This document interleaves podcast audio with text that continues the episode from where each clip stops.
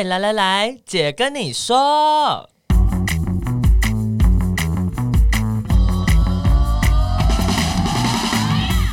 三个姐会跟大家聊聊国内外同志的大小事。戴好你的耳机，打开你的心，准备听起来。Hello，大家好，我们是彩虹平权大平台，我是欣杰，我是伦伦，我是奶家。耶、yeah! 欸！怎么这么久？耶、yeah! 我们三个合体了，我们应该我们还没有两个月没有，对啊，超爆久，而且还是没有大家一起耶，同我们还没有实体三个人一起，对。对，对，我在纽约，我在那你们在？你在家？我我我也刚好在家。哇，好巧！对话，在台湾台北可以吗？可以。对，我们在不同的地方，所以我们这一次线上。录音就是，如果中间那个不是画质，这叫什么？音质有一点不好的地方，请大家多包涵，这样子对。然后我们先念一下留言，有很多人敲完哎，就说我们去哪里了？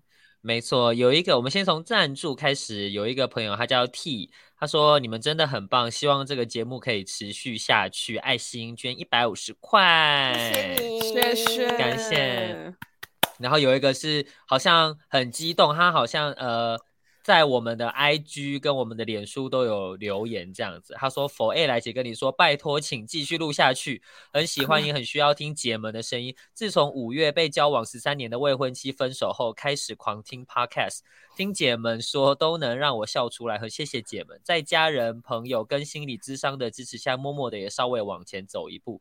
想听的话题是对心理智商的看法，哇，这个要请教吕欣姐了。猫塔罗什么时候叫做是？猫塔罗是什么？猫咪塔罗吧。哦，嗯，然后还有一个是特别的塔罗呀，还有是，okay. 我应该是应该是。然后还有个是什么时候叫做是准备好开始新的一段感情的时候，然后再来是政治议题，然后擦边球，单身的人都在干嘛？然后他说很喜欢伦伦奶家欣姐的声音还有笑声，最喜欢三个人的笑声，不觉得太吵吗？哈哈，我想就是喜欢我们诚恳笑声，你这样假笑。还有一个来又一个。他说超爱你们，太害怕停更，IG 留完再来这边留言一下。你们真的是我每周的精神粮食，兼具知识跟有趣。虽然有时候会忘记之前的内容，还一直重听。看你们的现实动态都好忙，要记得休息耶，但还是不想要停更呀。对啊，不小心就又停更了。我们上个礼拜，哎、欸欸，我们前两个礼拜真的是太忙了，大家就我们三个各自都很忙，没错，时间凑不起来。对啊，然后所以就那个我们有一个群组嘛，然后伦伦就会说什么时候要录音，然后就是这个时间那个时间啊不行啊，一个礼拜又过去了，那什么时候要录音？这个时间那个时间啊不行啊，又过去了。我们会不会未来就跟少女时代一样，五年聚一次？太久了啦，好悲伤。你拿。你拿少女时代出来讲，我觉得好。我真的是何 这我我真的是好何德何能呢？少女时代真的是 Oh my God，我的回忆。现在年轻人应该不知道少女时代，应该不知道嘞。不至于吧？那你们知道忧欢派对吗？我知道忧欢派对啊，真的假的？因为欢欢之前很常上《康熙来了》欢欢。对，这个是我小时候的那个少女团体。我还会，我逢年过节都会唱他们的歌，在台上表演。跟小虎队的，想要分享我们过往的一些糗事吧，我觉得好羞耻。不用不用，改天再来，改天再来分享。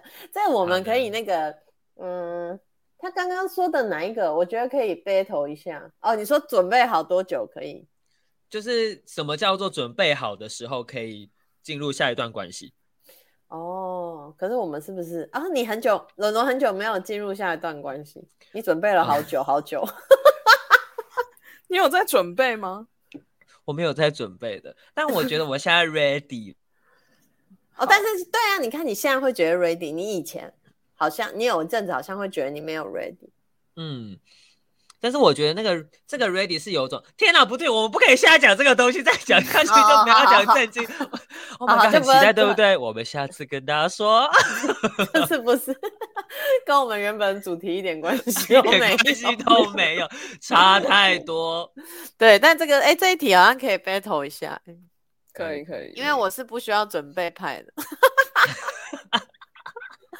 有就够。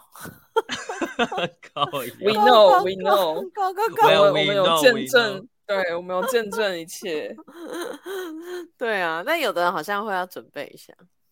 好，我们下次可以聊这个啦。那今天，诶，有一个蛮符合时事的主题，我觉得还蛮，我觉得对台湾来说也还蛮重要的。那这一集的主题就是东南亚的同志权益要起飞了吗？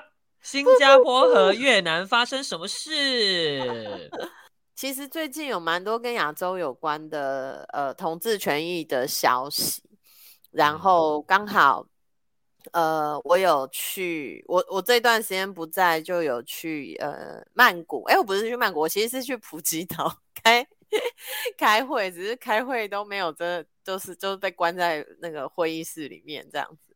然后就也有了解一下最近各东南亚国家的一些状况，这样子，对啊。然后有两件，呃，在东南亚的同志相关的大事是什么嘞？哪家跟大家稍微介绍一下？没错，第一个就是在新加坡，然后其实我们之前节目中也有聊到过新加坡的同志权益的一些情况。嗯、那在八月二十一号的时候，新加坡的总理李显龙，就是大家如果有关心新加坡，应该都知道新加坡就是有连续两个姓李的，他们就是父子这样子。然后现在这个是第二代，就是李显龙，然后他们是一党独大。呃对对对，的国家其实不太算是有民主制度，对，就是有点像以前的国民党这样，就是国民党怎么选都会赢的那个那个时候，哦、对。然后李显龙、哦、以前国对以前国民党怎么选都也要传，而且还会传给呃小孩嘛。那对啊，就是你说借食给金国这样吗？借食 借食好亲密哦，借食与金国。你跟他这么亲密吗？对，Of course not。对，就是后来传给金国这样子，金国没有再传下去。对，李显龙就是有点像蒋经国这样，然后李显龙也没有要传给他的小孩了。对，所以就是、哦、真的，呃呃，为什么啊？这个等一下后面可以补充。好。那回到新加坡的同志权益，就是李显龙在这个对全国民众的演说当中，就是宣誓要废止有一条叫三七七 A 的一条非常具争议性的法律。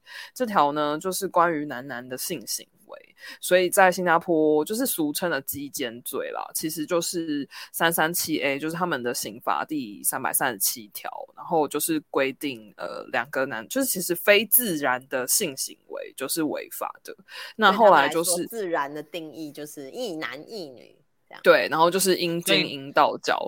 长官，我问题，那所以拿玩具是不是也是非自然的性行为？可以这么说，但是这一条基基本上就是针对男生跟男生的性交，他、嗯、就是对，所以一男一女就是从事非阴茎阴道交，他也不 care 这样，对他就是要抓男男性行为，对，target，然后。对，然后我们之前其实也有简单提到过，就是这是一个英国殖民的留下来的一个恶法，所以类似的法律其实，在印度，然后甚至在纽西兰跟澳洲，其实都有这样子的一个港也有。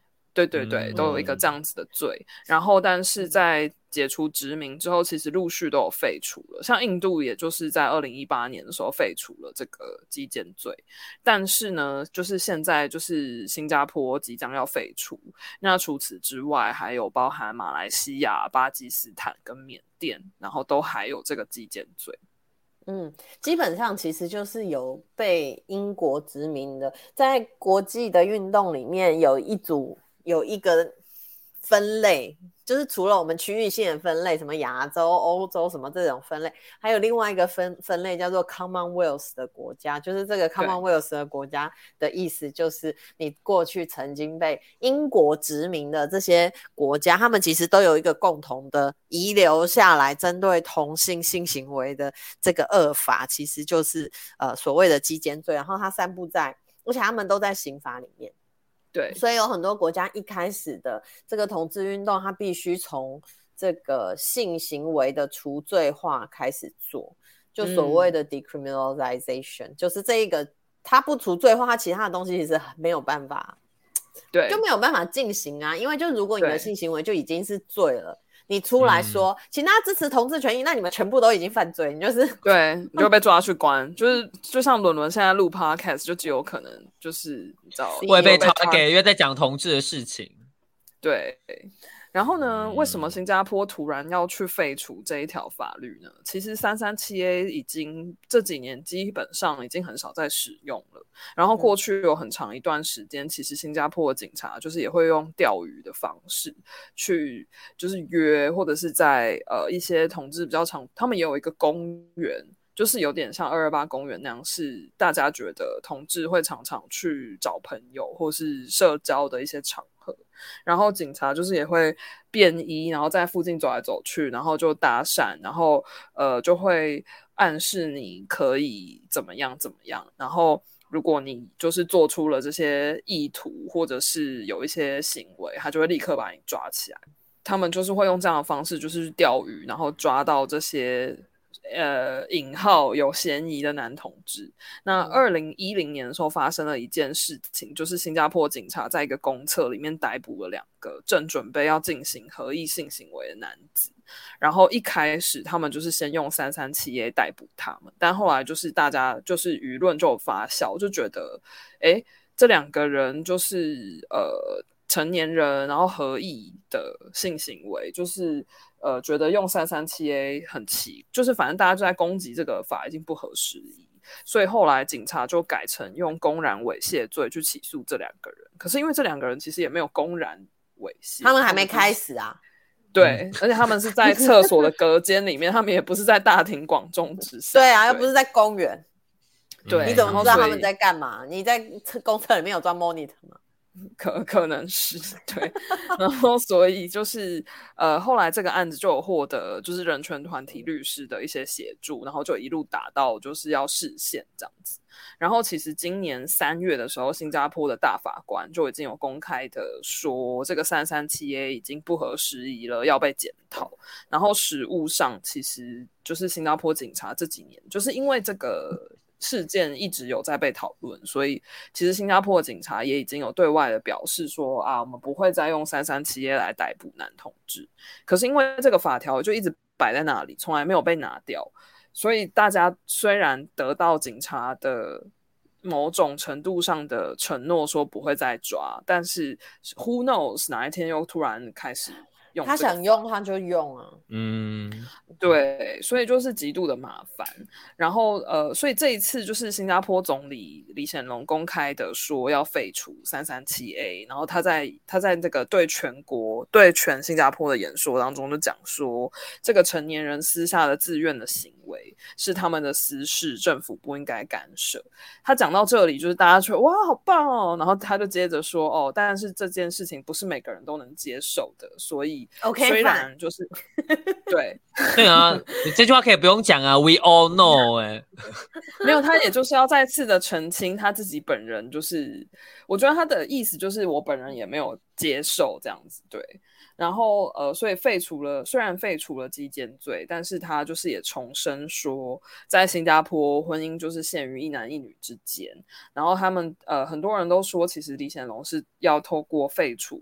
基奸罪这个违宪的炸弹，来避免就是同性婚姻也顺便因为释宪，然后有了打开一些空间可以合法化。所以其实各国的媒体就是在报道李显龙的这个宣誓的时候，都说哦，太好了，就是新加坡的同志权益就是有进展，然后很进步。可是其实对当地的这个 LGBT 团体来说，并不是这样子的。可能才要刚开始吧。你看钓鱼这件事情，其实也是很早年的。男同志社群会发生的事。哎，以台湾来说，应该是二零一零年之前的事情嘛。对，我一开始做同志运动的时候，那时候最常在处理的，真的就是钓鱼的问题。嗯，嗯，是很严重，在台湾其实也是，就是有一阵子男同志被警察调，而且有时那个时候很夸张哎，就是比如说你是高雄人，台北的警察，但是网络又没有在 locate 你到底是谁，对不对？那台北的警察如果调到你，你还要来台北就是出庭哎。好，oh. 嗯，就你你要你要这样，然后你如果不来，他们还会威胁你说要把你的，还会把说要把你的身份公开，这样说要寄寄什么东西到你家，这样你爸妈就会知道。这样，其实现在还是有钓鱼，其实现在还是有钓鱼，啊、但就不是那么没有那么长，但比较偏向于就是可能牵涉到一些娱乐性药物的议题的钓鱼哦，oh. 或者是性交易。就是比方说，对对对，就是比方说，你可能讲一些东西，然后有可能对方跟你开玩笑说，那你要五百要不要？然后你就开玩笑说好啊，那这样就成立了嘛，然后你就会被 被约谈了。大家为了五百还是有，还是有了，还是有这种事情，只是没有像以前这么多，就是专门来去抓业维持业绩用的。嗯嗯，我我是听说是因为呃基点制制度有改变，就以前调到这种。因为以前要装性交易装圆胶嘛，这种，然后呃，就有的时候如果是钓到这样子的呃同志，那他们的点数就会很高。然后，但是现在基点制度有改，制度有改变，他就不会再呃花那么多力气去做这件事情，这样子。对，据说是这样。是稀世珍宝哎，点数很高，掉一个是怎样？对啊，真的啊，就是呃，我觉得制度还是会影响蛮多东西的，嗯、这样子的。嗯，但是这个新加坡，我你们你们听到这个消息，你们的自己的感觉是什么？因为我们应该我们聊过新加坡几次嘛，主要其实是因为在新加坡，大家都觉得它是台湾的，不是，是亚洲的比较好像经济进步的国家，然后又有很多呃。就是金融业啊，好像我们有在做那个 DNI 嘛，就是职场平等的议题啊。嗯、其实很多的公司，他都把他们的亚洲的 headquarter 以前都在香港跟新加坡，好像现在因为香港状况，很多妈妈都移到新加坡去了，这样。嗯，那所以大家都也会觉得说，啊，新加坡好像很进步啊，可是实际上他们的性别或是同志相关的权益非常的。呃，就还没有跟上这整个的状态。嗯、那你们自己看到这个新闻的时候，感受是怎么样？伦伦先说。哦，我那么？我第一个，我第一个的反应是，哦，终于哦，就是 感觉隔了很久。可是我也在想，就像刚刚欣姐说的，呃，因为我们也有朋友，就是是同志，然后原本要去新加坡工作，后来因为新加坡的对于同志的不友善，所以后来就没有决定要去嘛。然后这也不是单一的例子。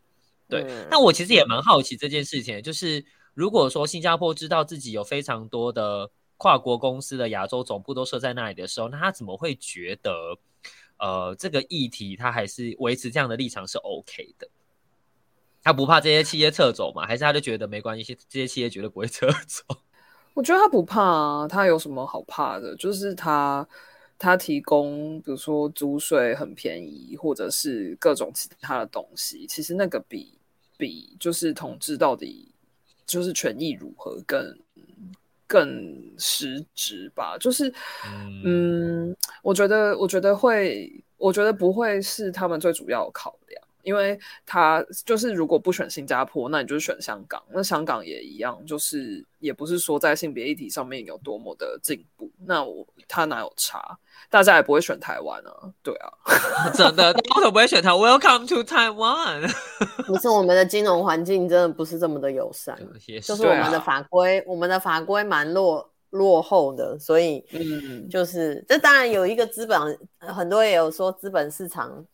的各种的考量啊，你那样子当然就是越靠近资本市场啊，那是不是台湾要的？这个这个有很多的考虑，可是可是我觉得有一个比较大的问题是，嗯，其实呃，他们有很多的状况是外国公司，他们要派他们的高阶主管去新加坡的时候，现在都没有办法派，因为嗯，像呃，我们有一个友团，就是同家会的李监事，他本来也是呃一个新能源公司的高阶主管，他本来也是要被派去新加坡，然后但是因为他有先生有小孩，他的先生小孩就没有办法跟他去啊，所以他就这样往返，尤其之前在疫情的时候，他就这样往返了，大概有将近有一年的时间哦，然后每次都要隔离这样。对啊，后来就受不了啊。可是他小孩那时候才一岁，然后他先生一个人，他先生又是外国人待在台湾，自己在那边带小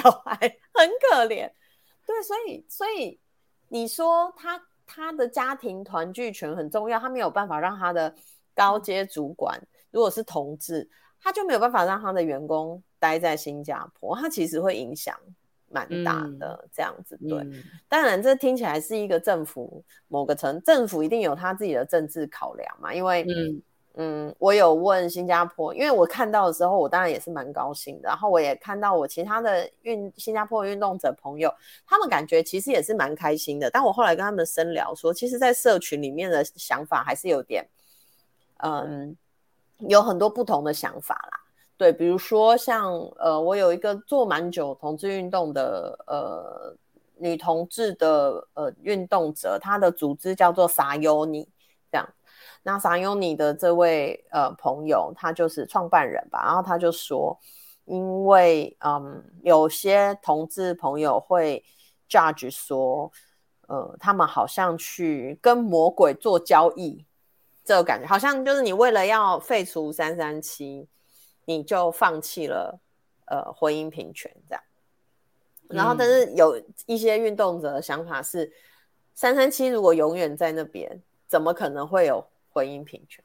嗯，你们觉得呢？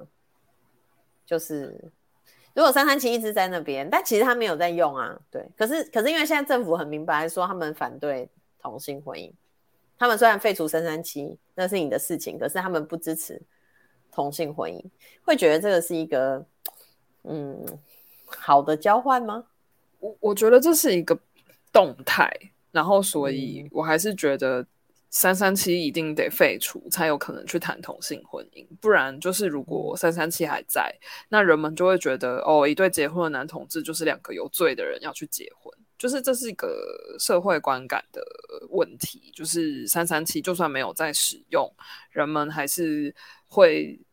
某种程度上觉得男男性行为就是犯罪，那你怎么会让两个犯罪的人去结婚？就是这个会可能对一般呃比较保守派的人，他们可能就会一直去无限回圈于我们的社会还是有三三七，然后男男性行为还是犯罪，那到底为什么要让两个犯罪的人去结婚？就是就是可以吵这个就吵没完，对。然后一方面我觉得不废除三三七。呃，很难把男同志跟女同志团结在一起，就是因为先天上就是这个制度，就是对男男性行为有更多的呃意见或者是限制，对啊，嗯，伦伦觉得嘞，我其实我原本想讲也是一样的东西，我蛮同意的，因为反反方就一定会讲说啊，你们两你们两个都还是有罪的啊，那你。你来跟我谈，你们可以结婚干什么？就是一直在往前面嘛，就他会一个一个一直有一个挡箭牌在那个地方。然后，呃，的确也像奶家说的，就是这件事情完了之后，才有可能把社群凝聚在一起。不然我如果我是女同志，我会觉得说，都是你们害我们没办法结婚啊，就是你们 卡在那个地方啊，就是你会有这样想吧。然后，而且我觉得本来运动就是一件一件事情慢慢来的啊，然后任何的任何的位置都可以找到解方吧，不管。不管这件事情是不是真的发生了之后，反而压缩到了另外一个议题的可能性。可是我觉得它可能也是个转机啊，这样要从只是要从不同的路径出发而已。嗯，我我自己也是会，因为因为新加坡运动者就问我的想法是什么，我就说，可是你们如果没有三三七，才能往继续继续往前走吧。有三三七的话，就不太可能叫人出来啊。所有出来的人，嗯、就算这个没在。这个罪，这个刑法没在用，可是大家还是潜在的被当成罪犯。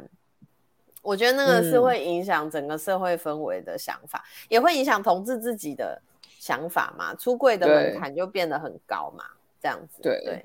然后，所以，呃，而且他们虽然有一些呃，我呃之前大平台的粉砖跟 IG 贴这个消息的时候，就有一些人说，哎，可是他们现在要把一男一女呃的婚姻入线，这样，嗯，所以它其实不是一个呃好的发展，这样。可是其实要入线也没有这么容易啊，嗯，某个程度上我，我我有一点觉得这个是李显龙要讲给呃反方听的。嗯，嗯，就说哦，您看，我们虽然把它那个删除喽啊，但是啊、呃，我们会把它入入线哦，你不要担心哦，嗯、这样子。对，我觉得可能台湾通过同婚都还是让大家有点紧张。这个他们真的都不能再说，这个就是一个一些洋人的玩意儿啊。对，这边想要补充，嗯，你说，就是。就是其实李显龙的侄子是一个公开出柜的男同志，而且他已经在南非跟他的伴侣结婚了。然后是侄子是不是？我那天一直在想说是讲个孙子啊，孙子，对，还说是孙，反正就是某个字，某个字，是是李光耀的孙子，然后李显龙的侄子。对，然后、嗯、对，然后好像是一八年还是一九年的 Pink Dot，就是呃，他侄子有带着自己的先生跟他一家人，就是包含李显龙的弟弟，也就是这个这个男生的爸爸，就是有跟他一起去走 Pink Dot，然后有公开的，就是支持他儿子这样子。所以你说李显龙在这边就是 blah blah blah，就是婚姻限于一男一女之间，可是其实。呃，李家也是有很多的 issue，所以其实前几年有爆出一系列，就是呃李显龙的妹妹还是什么，就是也公开反对呃李家继续在新加坡掌权。所以我某种程度上我自己的观察啦，就是我觉得呃新一代的新加坡的下一任的领导人其实已经被清点了，是现在新加坡的财政部长。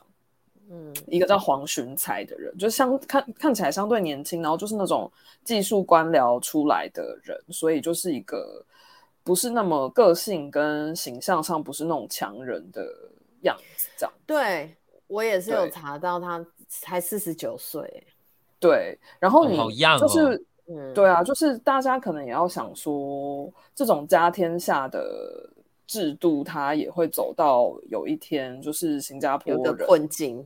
对，所以新加坡人可能会觉得啊，反正社会就是这样啊，国家就是这样啊，没有希望啊，投票率越来越低。其实，呃，新加坡人民行动党也是会担心，就是他们的得票率好像只要低于百分之六十三还六十四，他们就会觉得完了完了，就是他们失去民心。所以我某种程度上会觉得废除三三七 A 是要让新年轻一辈的新加坡人再次的对这个党。跟这个国家有一点点信心，就是呃，要再次去把人民，就是年，尤其是年轻一辈的，因为好，我这个是出于我假设年轻人都会比较支持 LGBT 的权益，对，但我自己会觉得这么做也是李显龙在下台之前，就是最后一个重要的 legacy。那至于就是宪法以后会不会婚姻一定写清楚，就是限于一男一女，那就是要看下一代的。新加坡的这些领导人要怎么想，跟下一辈、下一辈的新加坡人会怎么想？嗯嗯，我我觉得蛮难入宪的，就是改变宪法，就跟台湾要改修宪一样，这就是要超过，不是只是超过半数，你都通常要超过八九十 percent。你看他们的投票率才多少，就是、嗯、是很难很难、嗯，你怎么可能动员这么多人去把这件事情入宪？他本来就写在宪法里面就算了，在现在这个年代，你要年轻人去投说好，我支持一男一女的婚姻只限于一男一女，要入到宪法里面，怎么可能做得到？对，但是有另一个分析是说，因为新加坡也是就是出生率超级低的，嗯，就是当然是没有台湾低了哈，台湾在这、这方面是。是我们夺冠呢，夺冠。我们台湾 number one，我们跟南韩都一直在那个争取这个世界吊车尾，生育率最低的国 宝座嘛。对啊，就说是我是我是我。是我对，然后就是因为新加坡生育率也超级低，所以其实政府还是很希望，就是要把持住这个一男一女的最小的家庭单位去 push，就是生育率这件事情。对，但 anyways，我们就等着看新加坡后续会发生什么事了。他们都还没有理解那个一男一女是不会出进生育的。毕竟现在不生小孩的也是异性恋啊，跟我们同志有什么关系？真的，对啊，所以呃，我我自己是觉得，其实对蛮多新加坡的运动者来说，我觉得对社群来说可能有不同的想法，可是对运动者来说，他们都知道这是一个策略，就是呃，很多的朋友都有跟我说。呃，这个政府他们知道政府现在一定要这样说，要讲给反方听。可是，呃，一旦一旦三三七已经结束，更多的同志相关的运动跟活动，它就可以呃快速的发展起来。那到时候社会已经改变了，你就不可能再去这个路线的可能性就会越来越低。所以，这是这其实是一个呃，他们不觉得是拿。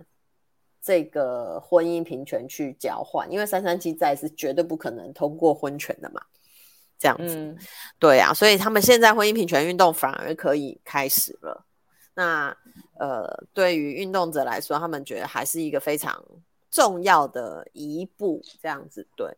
那只是只是说，嗯。我觉得接下来的策略性要怎么进行，对于呃运新加坡的运动者来说，会是一个蛮大的挑战的，因为他们以前就会，我觉得以前就是新加坡运动就有点一滩 死水。对不起，但是如果有新加坡的朋友在听，我觉得有点一滩死水，就是因为这个法一直卡在那边，等于你你什么事情都不能做，所以他们都只能做一些很低限度的东西，然后他们的。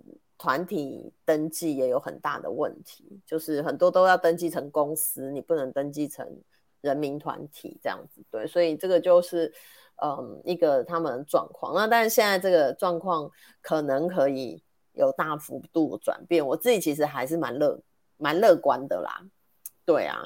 然后从新加坡我们再移到另外一个那个东南亚国家来。来侃侃，来侃侃，就是我们去一下越南这样。对，呃，越南呢，在八月初的时候，就是越南的卫生部，其实我不确定中文到底翻成什么，就是就是 Ministry of Health，哎，嗯，健康，对，反正就是管健康，不像我们的卫福部一样的，对对，角色吧，就是、这样子，对，嗯、就是是一个中央的单位，然后他就发了一个通知给全国的各地的。就是卫生单位，然后就是呃公告说，就是请所有的医疗专业从业人员，就是要对 LGBTQ 加的这个社群，就是要给予平等的尊重，然后不可以歧视，就是要提供医疗的服务。然后同一时间也强调说，同性恋跟跨性别并不是疾病，所以不可以进行扭转治疗。嗯，对，这个很棒哎、欸，其实。对，然后他们其实蛮，我觉得算低调吗？就是这个卫生部，它其实不是发新闻稿，它就是发公文给各地的单位这样子。然后过了一阵子，就是这个讯息才上网，然后大家才知道说，哇，原来就是政府内部就是有做这件事情。对，所以就是越南的，就是 LGBT 运动者们，当然就很兴奋啊，觉得这是一个很重大的突破，然后也很希望就是可以，呃，这是第一步，就是等于是禁止了扭转治疗，而且政府也有就是呃公开的宣誓说，同性恋跟跨性别并不是疾病，那其实就会希望说这样子的一个呃进步，会是给越南的同性婚姻的运动就是增添这个动力。然后跟新加坡不一样的是，其实，在越南同性的性行为从来都不是罪，就是没有被呃变成是罪。入刑法。对对对，但是因为越南是一个前共产的国家，所以其实呃，共产国家就是会对人民的私生活有极大的管控，这样子。所以其实越南整体而言，就是国家对于个人私领域还有。等整个社会对于 LGBT 的态度相对来说还是比较保守的。然后呢，越南的第一场同志游行是二零一二年在河内开始的。嗯嗯。然后其实现在整个越南就是一整年，全国各地可能有数十场，就是关于同志的大大小小的集会还有游行的活动。嗯。我我每次想到越南，真的就是觉得越南人跟我们长得好像哦。我以为你要讲什么结论，我对我以为你要讲什么，就是想说是不是要讲更有建设性的东西？没有，我就觉得越南人真的长得跟我好像哦，我就觉得我们是兄弟。那越南人相对都比较瘦小。对对对对对，可是我觉得他们的脸跟台湾人真的长，我去那里，我去那里就是高妹哎，对，是高妹高妹，也是高美师弟啊。有没有很多人想要来骑大马？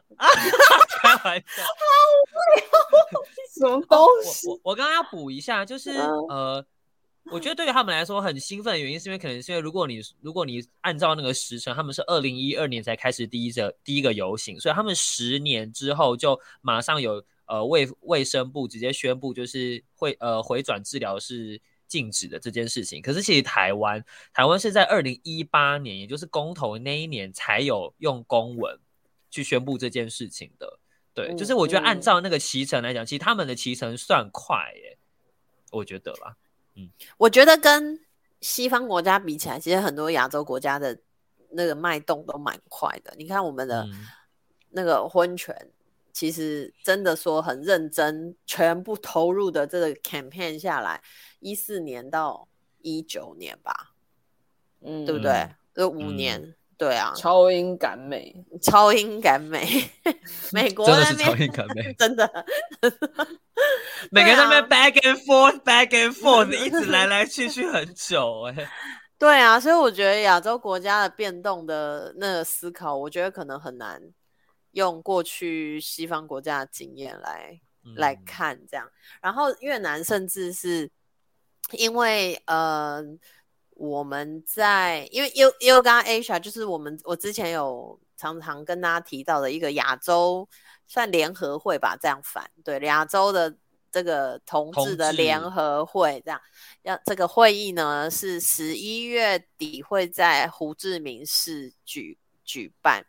那呃，其实，在越南的婚姻平权的这个 campaign 这个运动，呃，也在日前，应该是两个礼拜前，他们正式的呃 launch launch 要怎么说？正式的，就是起跑起跑，对，他们就是真的开了一个记者会，说他们要开始做这件事情。然后我自己也觉得蛮厉害的是，是呃，其实越南也已经有。虽然他们是前共产国家，但他们还是有一个看起来是民主制度在进行。虽然他们都说我们没有民主，这不是民主这样，但是他们还是有选举。可是，一样就是都是同一个党，嗯，就比较，我觉得这些都有点像早期的台湾，就一个党，然后很少有独立候选人。可是他们之前越南其实大概两年前已经有一个，两三年前有一个。独立的同志的候选人，后来他就变得比较是在社群里面，呃，比较常多人认识的朋友这样子，就他们也有这种同志出来选这样子，然后，呃，就就这个等于说婚权运动又开始进行，我自己是觉得蛮感动的。可是，呃，因为在这次在讨论这个研讨会的过程中，因为是越南的运动者要举办嘛，他们还是一直提醒我们说有很多政治上的。东西我们要注意呀、什么的，就如果有那种反共产的呃发言，要很小心这样。然后我就问他们说，那怎么办？我这样是不是反共产？这样，然后他们就说你反你什么时候有说嘛？然后我就说我 I I don't like China，这样算，我就说这样算嘛。然后那个越南人就跟他说。就跟我说，We don't like China either，这样，他们也不喜欢 China。然后，然后我就说，哦，所以我如果说 I don't like China，这样不算反共产。然后他们就说不算啊，这个就是不喜欢 China 而已啊。然后我就说，哦，那 it's OK，it's OK 的。因为我就很怕说，我如果就是有公开去参，因为我们那个研讨会所有的资料。就是依照他们的规定，都还是要上缴到政府这样。其实本来这个活动有一点办不成，就是因为呃国家没有就是发这个许可证这样子。然后所以还是要求去找了一些其他国家的外馆来帮忙，然后最后才办成这样。然后反正呃，他们就是也是很紧张嘛，很怕有什么嗯比较所谓敏感的议题会被政府呃揪出来这样。但我，很开心知道讨厌 China 不是一个敏感议题，这样就 太很棒。只是要讲这个。就我们十一月去开这个会的时候，也可以再跟大家分享一下我们没错没错，跟一些东南亚的朋友的交流，这样，然后他们都还是视台湾为一个宝岛大姐大。天哪，我们竟然从那个默默，我们原本在是默默无名的人，然后很像有一天突然拿了火炬冲在最前面，就说来我们走 的那种角色。对啊，以前他们只知道我们有 Acer 电脑，真的，啊、就他们只知道我们有，就是做很多电脑。大家还有想要听我们聊什么的话，就可以留言给我们 equal love 点 tw，然后我们会尽量能够呃约时间呃录这个 podcast，我们会尽量大家。尽量 对，那今天的节目就先到这边哦。希望大家也都在夏天的尾巴开开心心的，拜拜，拜拜，拜拜。